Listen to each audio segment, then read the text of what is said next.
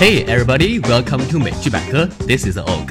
如果你喜欢我们的节目的话呢，还可以关注我们的官方微博、微信，直接搜索“美剧百科”就可以快速的查找到了。Okay, let's hear a brief dialogue first. Okay with the article being cancelled, I have a little confession.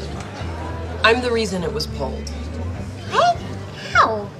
I sent the editors of the magazine a pretty scathing email. Amy, what did you say? I simply pointed out that they would never consider doing an article ranking male scientists on their sexuality, let alone showing them in various stages of undress. Because no one wants to see Neil deGrasse Tyson in a wet t-shirt bent over the hood of a Porsche.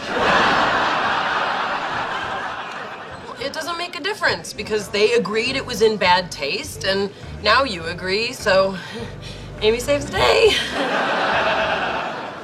今天我们要学的呢，就是关于 save 的一些表达方法。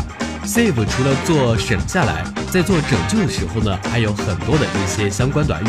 那么首先呢，就是刚刚对话中提到的 save the day。事实上呢，save 解释为拯救的时候，可救的层面非常的广泛，包括生命、尊严或者是整体的情形。For example, in the final set of the match, our team lost the first five games but later saved the day by winning the last consecutive seven ones。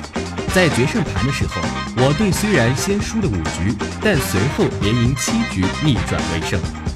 第二点，save one's bacon，save one's neck，save one's skin，这三个呢都是有保命的意思。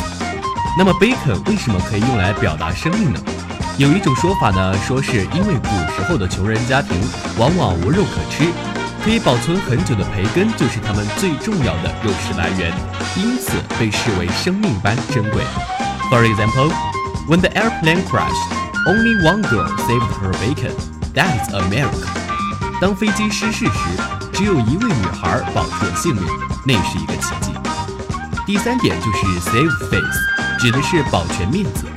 Save 在这里就是指面子、尊严、威信。For example. In order to save my parents' face, I have to tell a white lie. 为了顾全父母的面子，我必须撒一个善意的谎言。White lie，善意的谎言。第四点，save the situation，指的是挽救情势，度过难关之意。For example, we are giving a round under the furious attacks. Reinforcements are needed immediately to save the situation. 我们在猛烈的攻击中节节败退。 需要立即的救援来解除危机。以上呢就是本期的所有内容了。节目末尾呢，我们还会再复习一下今天的对话。看美剧学英语，See you next time. Bye.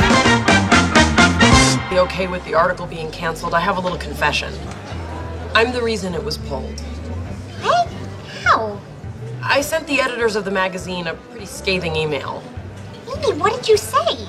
I simply pointed out that they would never consider doing an article ranking male scientists on their sexuality, let alone showing them in various stages of undress. Because no one wants to see Neil deGrasse Tyson in a wet t-shirt bent over the hood of a Porsche.